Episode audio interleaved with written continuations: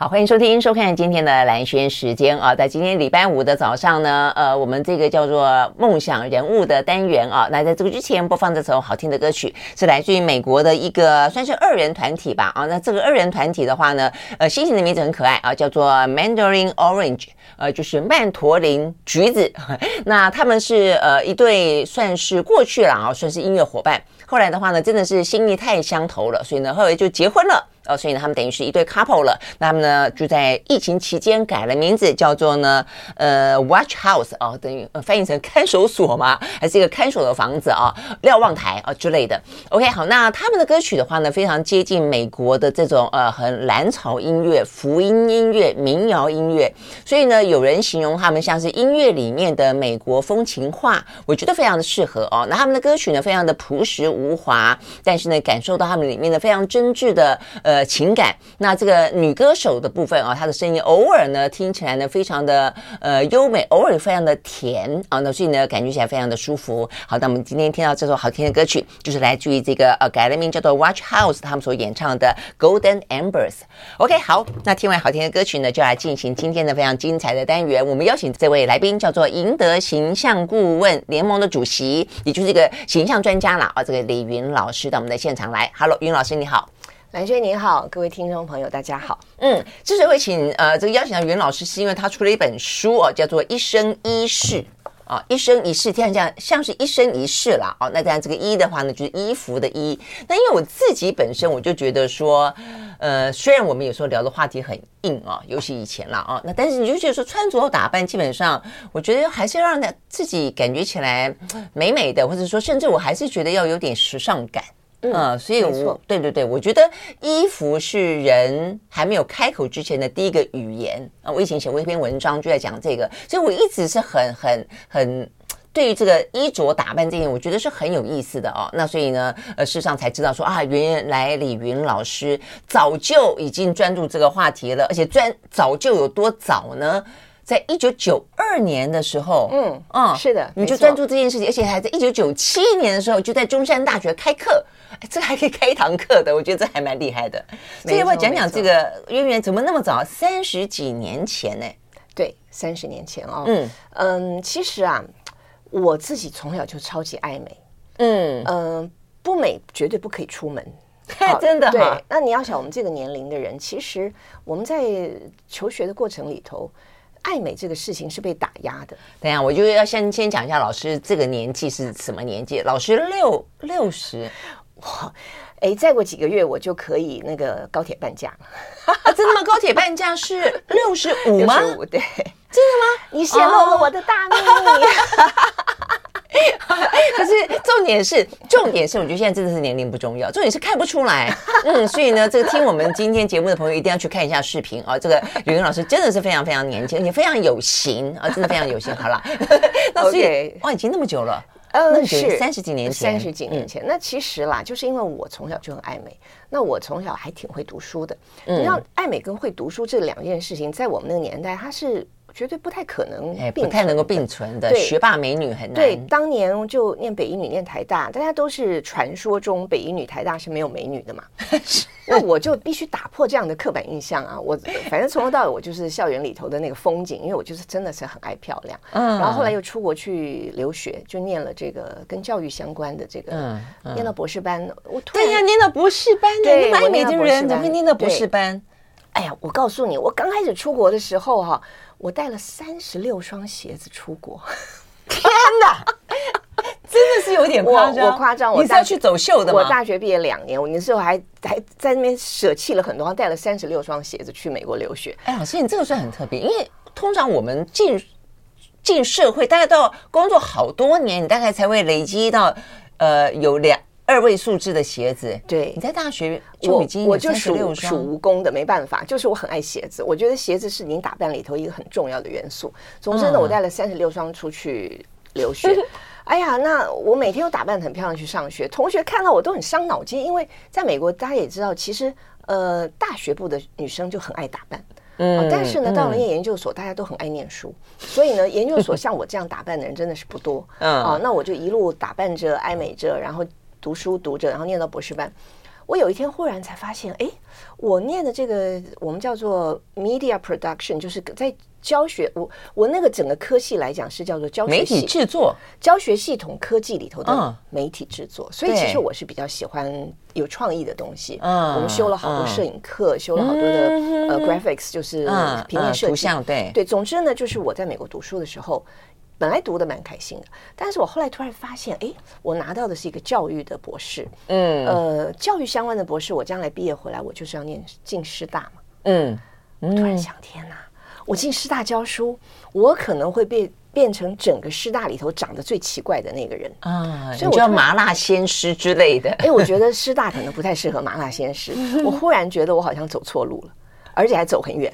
所以当时啊，我那个时候才才这样的警觉到。我二十八岁了，那时候那个博士班已经念了大半了，所以我我突然觉得，人生啊难得走这么一场，然后走错路，我觉得是一个不可原谅的事情。所以我当下那天就打电话给我的父母，我说不好意思哈，本人虽然很会读书，我拿着奖学金在读书，我说我真不能再念了，我说我一定要给自己留一个机会。所以我后来就真的是我没有把博士念完，我就回来了。OK，对。但是问题是，那你你知道这条路不适合你，那你知道搞形象、爱美这件事情可以成为一个一个人生路、一个职业吗？那个时候，那又是过了好几年的事情。嗯，也就是说呢，我其实就瞎打误撞，那时候呃，跟我的前夫一起去了中呃高雄，我们就在他就在中山大学教书。好，那我呢，当时也不想工作，我才带了一个小 baby 嘛。结果瞎打误撞的有了学校来找我，就说你要不要教英文？结果你一定很难想象，我排我排斥师大，结果我进了一个更奇怪的学校，就是海军官校。海军官校，这是我回台湾的第一个工作。对对对对，左营军港那边是有海军官校。海军官校教英文，因为我英文还还可以。总之，我就在海军官校教英文了。那对，当然我对我来说，我觉得这是人生的一个 一个阶段了啊。嗯。可是呢，我就在想，这世界上啊，一定有一件适合我的事情，嗯，只是我还没找到而已啊。所以我不停的去找。那找的方法很简单，就是读书嘛。我是一个喜欢阅读的人，嗯，结果真的就是有一次在阅读一本书，这本书呢还是一个二手翻译本，我一看就知道它是英文翻日文，日文再翻中文的，OK 啊，然后呢，哇，里头就是在讲这个怎么替人做这个色彩诊断，帮你找出来你最适合的色系。嗯，我看完这本书之后啊，不知道为什么我就突然觉得它跟我有某种奇妙的联系。嗯嗯，然后呢，那个早在三十几年前，那时候都没有网网络嘛。我就写信给我美国的同学，说麻烦你们帮我找一本书，它的英文名字叫《Color Me Beautiful》。OK，哦，说帮我找这本书。哎，隔了几个月，他们帮我寄来了。嗯哼，啊，这本书好高兴啊，如获至宝。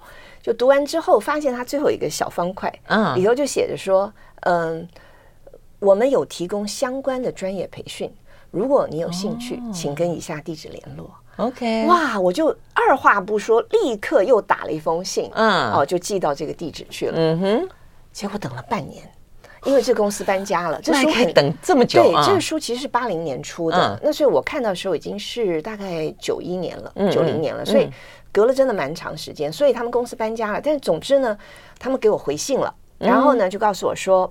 非常感动啊！远在东方这么远的地方啊，有人对这个东西有兴趣。那我们有提供相关培训，那他们给我介绍了一个新加坡的老师，因为他说你是黄种人，OK 啊，所以你要最好是跟黄种人的老师学习。哇！所以我看到这个东西，所以他们对于肤色适合什么样子的一个形象，事实上也还是有有他的专业考量在的。人种是一个最大的决定因素，也就是说，像我是黄种人，我后来也是跟黄种人老师学。如果我来帮白种人做分析，其实这里头有很多的那种文化隔阂，而且在你的脑海里头，说真的，我们的样本数不够多。嗯，对，我们脑子里搜集的这个白人的样本数不够多，就像白人白种人的这个专家来做黄种人，我们后来这些年其实好多白种人的专家来，你们这样讲还真真的是还蛮专业的，因为其实人种除了肤色、除了发色、除了眼睛的颜色，还包括整个的身材比例，对，还有就是文化 culture，对，没错，最重要其实是文化这个东西，真的哈。所以，对，我是呃，我后来就真的是去新加坡学习，它其实是一个短期培训啊，但是对我来讲。讲就是，我非常渴望知道，原来这世界上有这样一个行业，是可以用很科学的方法教别人变美，然后多适合我呀！我又学教育的，对不对？然后我又我又那么多年实践，我自己很很爱美，很懂美嘛，所以我就真的是把我的工作辞掉，然后我就去出国学习了。嗯，对，然后学完回来之后。我就开业啦，我就在高雄自己办了一个工作室。啊，这样子哦，你还真的蛮晋级履级了，好像说等待了那么久，下了好大一个决心啊，决定要一次迸发的感觉。没错，然后而且这个行业叫 image consultant 形象顾问，是在我在那个之前我从来没有听过的行业，所以我觉得三十几年前这个真的是非常的没错，所以你可以想象大家没有人知道这是什么，所以我每次我那时候记得我就印了我的名片，我最早的名片叫做形象美学顾问。嗯，好，我自己想说形象美学顾问听起来蛮厉害的。然后每次我的名片发出去之后，然后人家看到以后就皱着眉头说：“老师。”这是什么？就大家有好奇可以想象，对对。然后会有人会说：“哎，那老师你是造型师嘛？你是专门帮明星做造型打扮的？比方说化妆啦、梳头发啦，有有有这种。好多造型师帮艺人打造。是啊，那所以大家那时候比较知道的是造型师，因为在电视上会看到。对。但是形象顾问，nobody knows 这是什么东西？而且这种造型师哪需要念的博士啊？后来我才知道，原来在国外，也就是八零年开始有这个行业。形象顾问最早，其实我们服务的人是所谓的政商名流。哎，我也在想，比方说今天有人要选总统啦，今天什么柴契尔夫人啦，什么希拉蕊啦，没错啊，梅克尔啊，选立委、选市议员，对对对对对，或者是在商业界、企业界，企业家哎，比较要打造一下。顶端的，他们就会觉得他们的形象非常重要，他们也可以花得起这个钱，然后呢，请到一个那么专业的 consultant。好，不要休息一会儿回来啊。所以呢，呃，递着这一这一张没有人搞得懂什么叫做形象美学顾问的名片，呃，李云老师呢还去呃中山大学一样开了这一场形象美学的课。你倒带回二三十年前的大学里头，有那么一堂课的话，你是不是一定会修？要是我一定会去修，觉得挺营养的又开心。但是呢，结果如何呢？我们休息了再回来继续聊。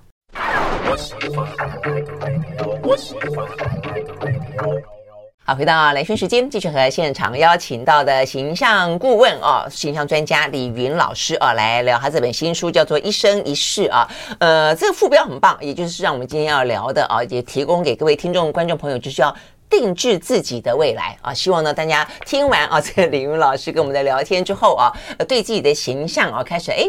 有一点点呃，更多的掌握可以让自己呃的未来变得很不一样啊，或者更能活出自己的风格啦啊。所以，我们刚刚讲到说呢，倒带回中山大学真的是我觉得很特别，因为现在这些年，我是一直很主张大学里面，我觉得我们台台湾的大学教育或者我们的教育就过度的真的是填鸭式，然后呢，呃，这个就是就业取向，所以呃，你念完了书之后，你不晓得怎么样处理感情，你不晓得对这个人生该怎么样认识自己，你可能不晓得。该怎么样去理财？你可能不晓得怎么样去经营人际关系。就是说，其实你会成为一个很宅、很呆的人，感觉起来是这个样子。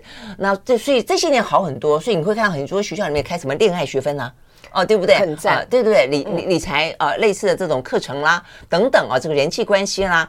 但是都都是近些年，你很难想象在三十年前会有一堂叫做形象美学的课。所以中山大学怎么会让你开啊？哎，我我我告诉各位，我认识校长的夫人。哦，所以你先帮他做了形象顾 问。对对对，我基本上那个中山大学当时那老校长刘维奇。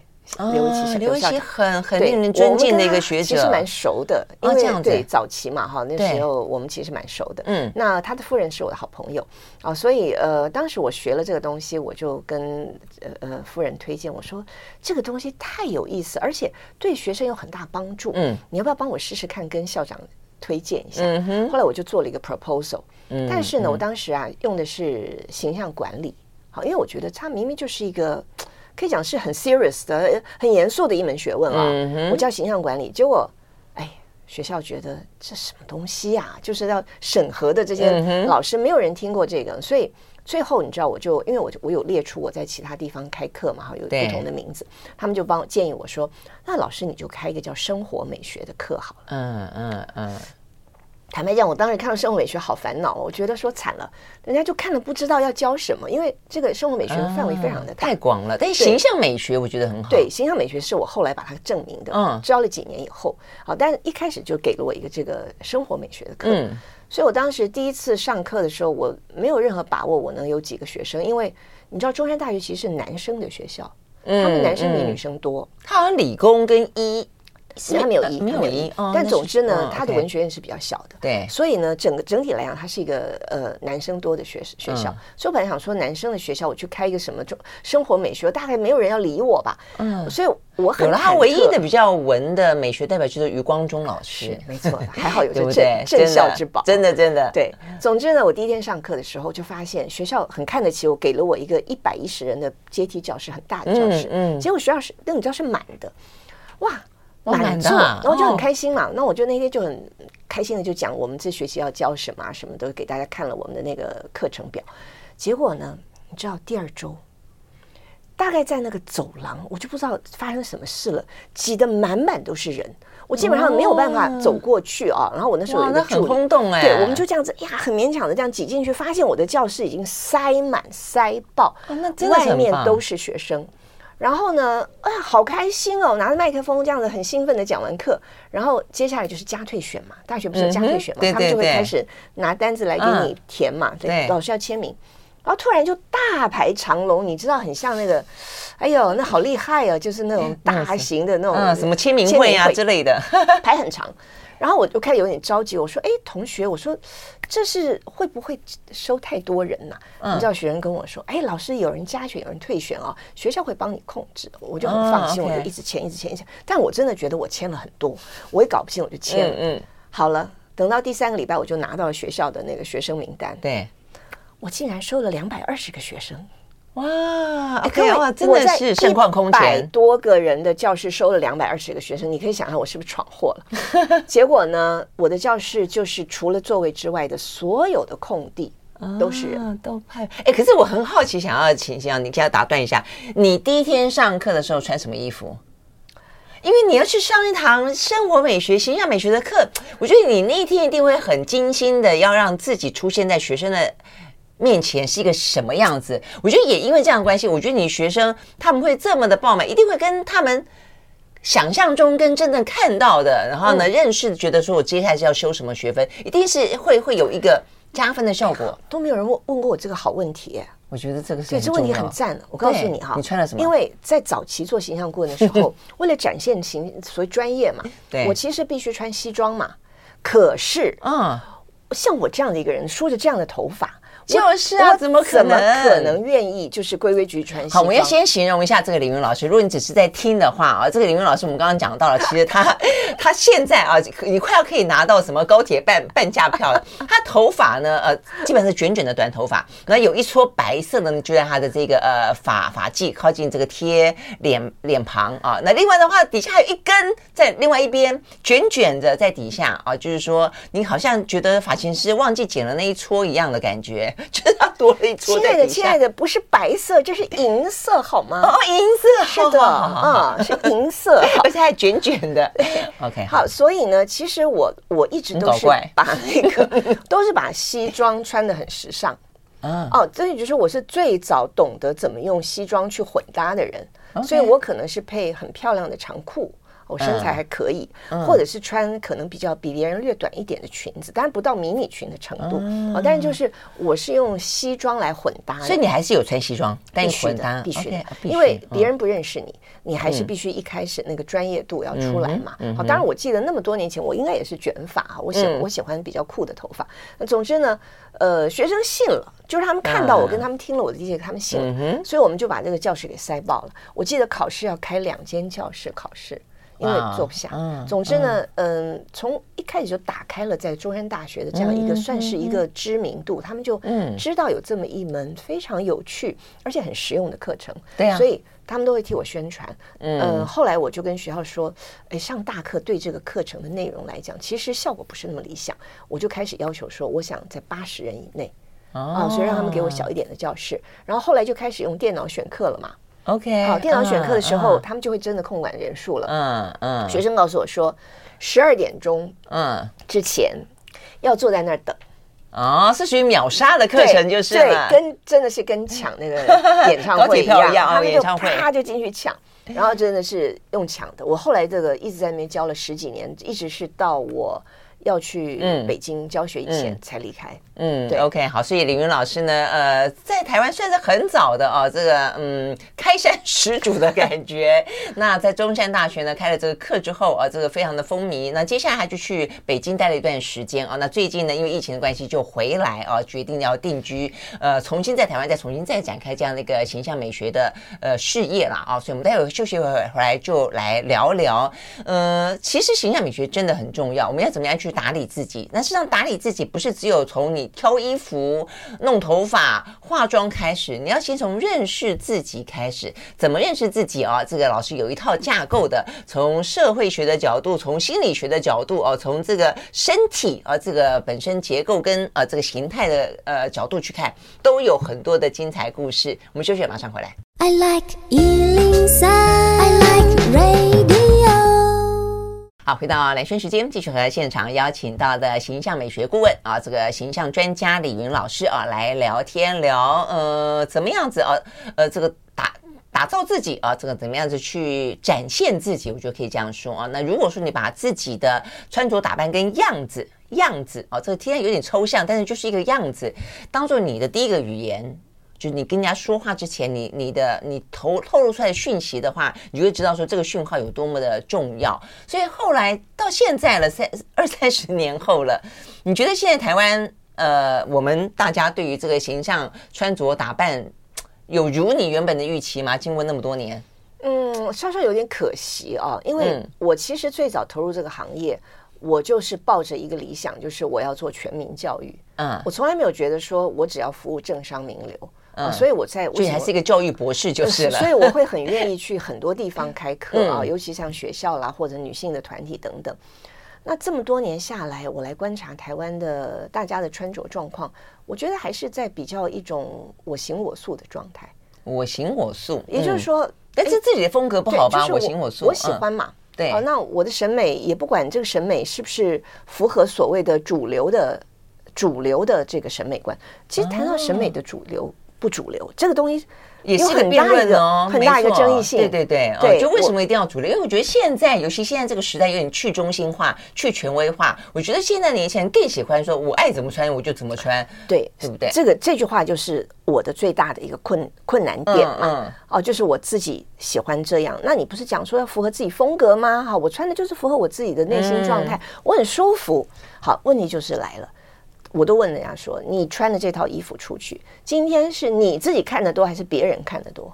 其实是别人在看。嗯哼，讲白了是别人在看。你自己虽然要符合自己的感受，但是呢，我们在意的还是别人的这个可以说叫做接收到的讯息。对对。所以所有我们身上的装扮，这叫做视觉的讯息。嗯，它是跑在别的所有讯息前面，对不对？所以呢，为什么我们要探讨所谓的主流审美？假设我认为的美。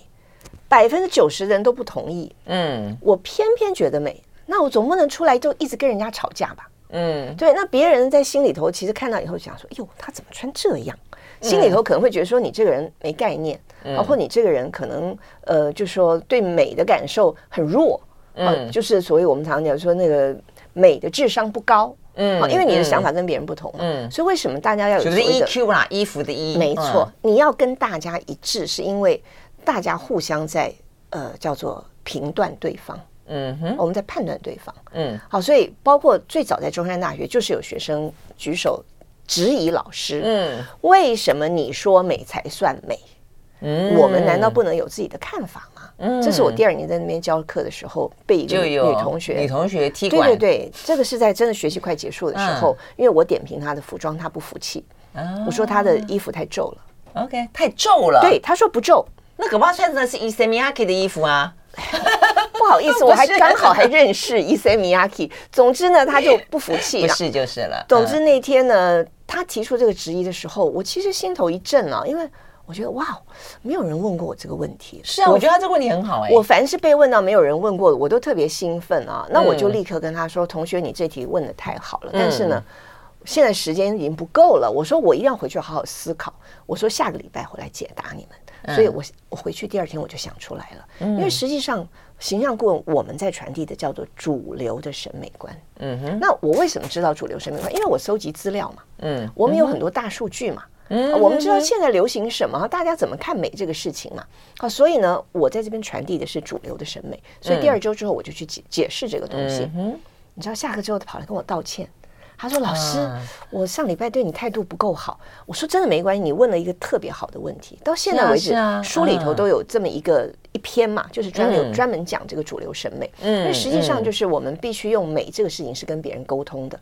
嗯、说真的，对你的家里面，如果你不请客，嗯，我讲的是如果你不请客，你家爱长什么就长什么样子。嗯，但如果你要请客，人家会来，他还是得有点所谓的比较接近。”主流的概念，对，我想应该这样讲，就是如果它就像刚刚老师说，它是一个视觉的语言，因为语言是拿来沟通的嘛，是。比方说你自己讲话，怎么样的讲话可以得体，适合某个场合，代表自己的风格，实际上这个部分都是一个训练的一部分哦。就它也有所谓主流，但也有个人的特色的部分，嗯，所以我觉得应该是求取一个平衡吧，没错，对不对啊？就是你要呃，因为你的目的是要沟通，你要透过你的穿着打扮去沟通，所以你可能要让对方接到的讯息是一个符合你所期待的讯息。但你想要加一点点自己的风格在里面。没错，你讲的很对哦。就是我们到了这个所谓穿着的社会层面，主要就在谈这些。嗯，好，我们会告诉你所谓什么是主流审美，呃，以及我们整理出来的叫做视觉形象讯息。就简单讲，就是我今天穿到看到一个穿这样的黄色，嗯，我今天穿一个柠檬黄，对，这个黄很特别，还有点带芥末的颜色。对对对，我喜欢很奇怪的黄色。对，所以我们看到这个黄，如果今天是在一个大的团体里头，嗯，有人穿这个黄，第一个就是你绝对不会没看到它。因为黄色是在众多颜色里头很容易跳出来的，所以你就会知道哦，这个人今天其实是充分想要和别人沟通的，就是颜色是有有这个没错，有这个所谓的讯息在的，没错。然后呢，比如说我梳这样的奇比较奇特的发型，那可能别人就想说，哎，你是不是想告诉我们你很前卫啊？啊，你你很时尚。没错，这就是我的这个传递的讯息。嗯，因为我做这个工作还是跟时尚有关嘛。嗯，好，所以我觉得还是要有一些时尚的元素在我身上。嗯，那再加上有一个比较有趣的发型，我如果去做混搭服装的时候，哎，它看起来就非常的和谐。哎，可是你刚刚讲说，呃，比较奇特的发型，可是有时候人家觉得发型太奇特不好搭耶，会不会？是的。如果你都穿中规中矩的衣服，你千万不要弄一个奇特的发型。嗯嗯。那或者是说，比如说我当年我在呃北京一直在跟企业教学嘛，那就会有企业主看到了我的发型，决定不请我讲课。他说：“哦，这个老师的发型太奇怪了。呃，我们是要去教那种服务礼仪，就是要中规中矩的。哦，那对我来讲，其实我也用了我的形象去筛选我的顾客。”嗯，没错，因为我也不想教那种礼仪，嗯、就是那种服务礼仪是很、嗯、太中规中矩，对，那个很刻板的，那个对我来讲、嗯、讲课我比较没有乐趣，哎、嗯，所以、嗯、就是我到了这个 level，我可以选顾客嘛，所以我也用我的形象来选我的顾客，它是一个相互的一个挑选的过程。对，真的是，所以你看，这个就是我们刚刚讲到的，在这个架构里面，身体、心理跟社会，它的社会性，就是你今天穿什么衣服，做什么样打扮，连发型，连这个呃妆的色彩啊，都反映出一些讯号。尤其像一些年轻人，如果他去求职，是的，对不对？我觉得也很明显。然后在我们在职场，在不同的场合里面，你今天上班，你今天开会，你今天见你的老板，你今天去跟呃朋友去玩，其实都不一样。嗯。我要讲一下这个求职这个事情，因为我之前在大学教书，而且在那些年我也去很多大学去讲，就是专门讲求职面试形象策略。就是那我的中山大学学生都反映说，他们上过这个课以后，发现大不相同。嗯，那我也看过在国外，呃，就是美国的这种专门讲求职的这样的研究报告，他说呢。呃，他们去访问过非常非常多的这些管理层，他说什么样的状态是你觉得最大的忌讳？你一定不要用这样的人。嗯，结果大家都以为说会不会是什么态度不良啊，或什么迟到啊？竟然呢，当时得票最高的就是说不会穿衣服。哦，真的吗？嗯，不会穿衣服，因为不会穿衣服的意思就是说，老板很难教你跟纠正你。因为老板自己也不是很内行，但他们会看，他觉得不得体就怪怪的。不得体，你进来后我很麻烦，我不知道该处理你怎么怎么处理你，或怎么样让你进步。他们觉得这个很困难，干脆就不要录取你就好了。所以可能就是我们常常在讲所谓的软实力，大家没有想到说，哦，原来形象这个东西它的重要性有这么重要，就是它有达到这样的一个程度。对呀、啊，我觉得是这样子，因为衣服，你比方说，通常你去问一个老板要去录取一个人是靠哪些条件，他一定会一定会说你的呃工作能力啦，你的谈吐啦，你的沟通啦，你的领导啦，你的学历啦，他一定不会承认。他会看你的衣服穿着打扮来决定你，但是这没是不是在隐隐然的？他看了第一眼，他就觉得不太顺眼，或者他就觉得不是那么得体，但是他又很难被量化跟具象化。所以我为什么要做这个研究啊？因为你讲那个东西，在当年联合报有做过台湾版的，就是也是一样访问高管啊，就是有决定能能也决定的这些高层，他说。呃，以下这些罗列出来的条件，在你去用新人的时候，哪个是最重要？第一个叫态度，态度啊，然后接下来有包括你的什么团队啊，团队精神，团队精神啦，好，你是不是守纪律啦？嗯，还有一项一项这样下来啊，然后最后有得分很低的叫做服装仪容，百分之五承认服装仪容。好，那所以当时。我还好，已经是工作很多年了，嗯，不然我就关门不干了。我想说，天啊，我一直告诉大家说服装仪容很重要，结果人家觉得根本压根就不重要。所以我那时研究了一下，我看，哎，怎么样看得出来这个人呃，所谓态度良好？所以这个态度是一个非常讲白很抽象的东西。嗯，那其实我们去问很多人态度，其实就是你是不是认真，是不是重视嘛？嗯，那今天我说了，你如果好好打扮。你看起来就是态度很好嘛，因为你很重视嘛。嗯，你今天穿个 T 恤牛仔裤，你看起来就是无所谓嘛，你的态度就不好嘛。嗯，好，包括你是不是看起来态度好？嗯，是不是看起来有专业能力？那怎么样看起来有专业能力啊？为什么我都在跟年轻人说，你得穿的比你这个行业的需要再正式一点？因为就是因为你是菜鸟，嗯，你要看起来专业，就是你穿的比较像商务人士。嗯，好，那他们就会觉得，哎，看起来好像比较有能力。那看起来是不是有团队精神？你你觉得呢？团队精神是什么？怎么用？怎么用看的？我看起来有团队精神，还是你看起来有团队精神？啊，当然是外我别人看嘛，用别人看。就今天我们这样的两个人，嗯嗯，我看起来很有团队精神，还是你 看起来你你比较有团队精神？我有吗？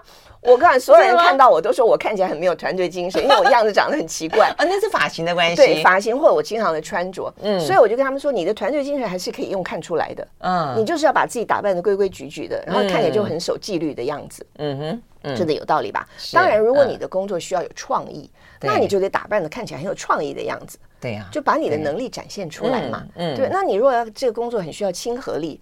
那你不用穿的太严肃，你身上可能要有一点点比较柔和的颜色，或有点比较柔和的装饰，然后哎，笑容要够多。嗯，所以所有的这些重要的，我们觉得需要的这种所谓内在的这些条件，其实都是看出来的呀。嗯，嗯，对不对？其实我们是可以把它装扮出来的。所以，但大家在我们这个文化里头。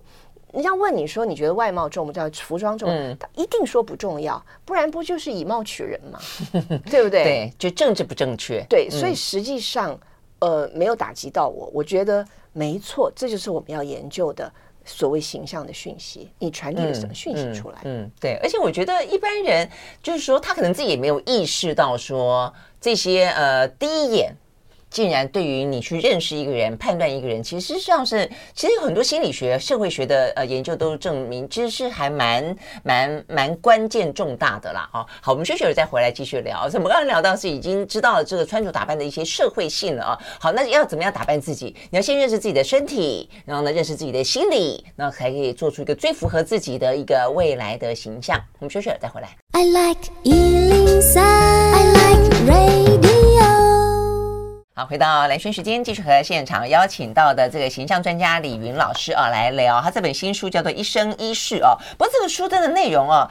呃，非常非常的专业，就非常非常具有结构性啊！这个就是从呃什么色彩啦，哦，从这个形形貌啦，哦，从各式各样的角度来谈啊，这个服装。但因为我们节目的内容没那么长啊，就有兴趣的朋友呢可以看看这个书。那基本上来说，我们就从我们刚刚讲到几几大块嘛，一个是比较社会性的，一个是从身体的角度，一个从心灵的角度去看它，呃，来。告诉大家啊，怎么样子去打理自己，让自己的形象是符合自己在别人眼中的期待，也可以活出自己的感觉。好，所以我们刚刚讲到的这个社会性，那身体呢？身体是怎怎么样？你觉得有很明显的差别？说，哎，高的啦，矮的啦，呃，胖的啦，瘦的啦，呃，比例啦，这些会影响到自己的穿着选择。其实啊，呃，这个是形象行业最初。跟人呃开始接触的时候，第一个抛出来的一个知识，嗯，嗯，也就是说，大家想穿漂亮，对，这第一个概念，想穿的好看一点啊，对，所以就想说，哎，我这个身材，我这个脸型，啊，怎么、嗯、怎么做？嗯。嗯、所以在早期，我们的这个形象顾问这些我的前辈们，他们做了很多跟身体有关的这些研究，是，那。我们呢，因为好多就是学习都是国外的知识嘛，嗯，所以当时我这时候在看的时候，就是有一个很厉害的，在当下就是全世界都大家都福音的叫做 match 理论，就是呼应，嗯，好，就是说我如果是圆的脸，我就要穿圆的这个领子，我要戴圆的眼镜，好，就是说这样看起来就很和谐，和谐，哦，对，他也就是说协调，我还以为是要去修正呢。你讲的也没错，后来有人就觉得，嗯，不对，那个呼应看起来就是完全看起来会强调，就太远，对，说的那样圆圆的，对，它就更圆嘟嘟的，所以呢，他就用修正，也就是说，我是圆的脸，我就要穿方领，好，用修正。所以最早我当时进来的时候，在这个行业，我就看到这两派理论，但是在我看起来，我觉得两派都有问题。嗯，好，那原因是什么？原因就是我觉得不管是。去重复这个形状，它就会看起来变得更加明显。或者呢，你用一个相反的形状，它因为这个反差很大，它还是一样很明显。好，那我们就拿圆脸来说好了哈，因为其实说真的，呃，我这样说吧，白种人没有圆脸，这样子吗？白种人没有圆脸 吗？白种人要非常非常非常非常胖才有可能圆脸。各位应该我们经常看到西方人的脸都长这样，大家看到吗？对，很而且很立体，很简单，很窄窄的。baby 的时候是这样睡的，嗯，对，这样趴着睡，对对对，所以他们脸都是长得非常的窄。所以当时我后来跟这个嗯跟这个学学发明这个学说的大师，我们后来成了很要好的朋友。他是我的老师，我跟他探讨这个问题，他后来也承认，当时他们根本没有想到东方人脸可以这么圆，我们的脸是真的很圆，你知道吧？是是是，对。但是我觉得跟睡的姿势之外，但现在也很多人都会让自己的 baby。呃，趴着睡左右翻嘛，现在就是像煎鱼一样，有没有？对，因为这个也是受到所谓的西方美美学嘛，对，西方审美的影响。总之呢，现在就不流行圆的。那我们常常要去纠修正，就是这个圆的。那所以对我来讲，我觉得那就是叫做走到中间，叫做中庸理论。也就是说呢，既不要很圆，也不要很方。所以你看，我们去选眼镜，很多都是方圆形的啊。那或者是我们的呃领领。衣领其实呢，一个是把这个衣领拉大一点点，嗯嗯，再来就是你穿 V 领，对对对，它就会就是避开了嘛，好，所以像我的脸就比较圆一点啊，你哪有圆呐？或者我吃多一点的时候比较圆一点的时候，我就会穿 V 领。好，总之啦，很有对很有自。如果大家真的胖的话，就殊途同归，所有人脸都会圆起来。所以呢，对我们来讲，我们要解决好多大家对自己身材可能不是那么满意的地方。嗯，好，那但在我这个做形象顾问这个立场，我们常常讲叫扬长避短。所以我常常把扬长放在前面，也就是说，我们其实会希望先帮我们的顾客找出他身材的优点。你知道，哎，我觉得这样比较好。对，很多人比较正向一点，没错，很多人都忘记自己有优点了哈，因为他就整个就投入在我要遮丑、遮丑、遮丑。对对对，什么太胖啦，太圆啦，他每天想的都是这些。腿太短了。对，当他想这些东西，他对自己其实自信其实是不足的。所以我们其实第一个是帮他发掘他的优势，对对对。然后呢，你得把你的优点。装扮起来，让别人的视觉焦点都来看你的优点，有道理。哦，然后当然谁都有一些自己不足的地方，对呀，不足的地方我们叫做轻轻一笔带过 啊，就是你不能用力遮 哦，没错，你太用力遮的时候，它反而会凸显出来，就欲盖弥彰。你这样讲也是有道理，是的，是的。怎么样子叫做轻轻一笔带过？举个例子，举个例子吧，比如说，好，呃，对于我们不要再讲圆脸，免得他们有点伤心哈。腿 短，好。腿粗好了，腿粗，腿粗，因为我看到最多人觉得自己腿粗，女生。其实现在腿粗根本不是个问题，因为我们有各种不同的长裤、裙子、长的裙子可以穿。对，好，那有些人在以前啊，就是大家觉得啊，上班族得穿及膝的裙子，对对对，他们就想方设法穿深色的袜子，对，黑色的袜子，夏天也穿黑色的袜子。你如果夏天穿黑袜子，别人看到你只有一个想法，哦，他腿粗。因为你就去注意看了嘛。对，会注意看。对不对？如果你你让人家模糊，你就穿一般的丝袜，就是肤色，人家根本不会去注意到它。然后你在你身上其他的就是该装饰的地方，对，人家就会忽略它。所以就是让人家忽略就对，有道理。好，那扬长呢？也举一个例子。比方说，怎么样子让自己找出自己的优点，然后去强化它？对，很多人可能忘记，比如说他有一个很漂亮的脖子，嗯，哦，那女生，嗯，对，很多人其实对，对，脖子漂亮，那脖子漂亮怎么办呢？哎，我告诉各位，如果你的工作是允许你戴这种垂吊式的耳环的话，嗯，戴耳环其实是在让人家来看脖子，他不是要人家看耳朵呀。对不 对？对对对，是啊，因为他刚好这边一个，这边一个，然后那个视线会从这边到这边来，其实是看到脖子，是看脖子哦。对，然后或者是说，呃。系系个那种小小的丝巾 也是一样，人家会过来看脖子。可是系个小丝巾就把脖子遮住了。不，有很多不同的系法。我我真的不骗你，我研究丝巾研究的很很透。我在对岸出了三本的丝巾的书。嗯，小小的丝巾绑在这里的时候，就会刚好吸引到那个眼光来。因为有人会跟我说：“哎，老师，我是不是颈纹太多？我要戴丝巾？”No。嗯，我看那个戴安基对，每次都戴个穿个高领，戴个丝巾。呃，对，那是他个人的风格哈。对，后来形成风格。因为你讲到高领，我因为最近住在高雄，我觉得简直是不可思议的热。对，不可能穿。对，高雄是高雄没有办法穿。总之就是呢，把你美的地方露出来。好，那有人说你手漂亮，好，加上你手美，那你手美你就戴戒指啊。好，你就做一点点这个指甲的修饰啊。好，那你就把焦点吸到你美的地方就是了，就是这样。每个人都有美的地方，那他自己忽略了啊。比如说腰好看，他刚好是腰很细。有些人是长的这种我们叫梨形身材，是腰很细。那你这样的腰，你就最很适合用皮带嘛。或者今天很流行中空装，可是问题是这一两年中空装很多人腰。怎么样的也穿过中空装，这个是比较困扰的地方，就是当一阵风潮来的时候，很多人就扑上去了，不管自己合不合适。所以为什么我们得去在书里头提醒大家，就是把你的优点强调出来。嗯嗯，OK，太棒了。好，我们休息了再回来。我觉得接下来这个很特别的心理。就衣服的心理状态是什么？你怎么样子去认识自己的心理，而展现出一个适合你的衣服？我觉得比身体可能更微妙一点，但是坦白说，它所传达出来的力道，广告会更深刻一点。马上回来。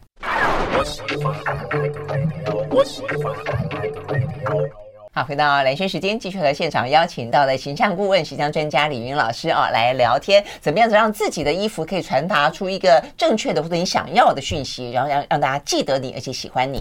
好，那么刚刚讲到这个心理层次是真的比较 比较难一点点，怎么样认识自己的心理，而且它跟穿着打扮的关系在哪里？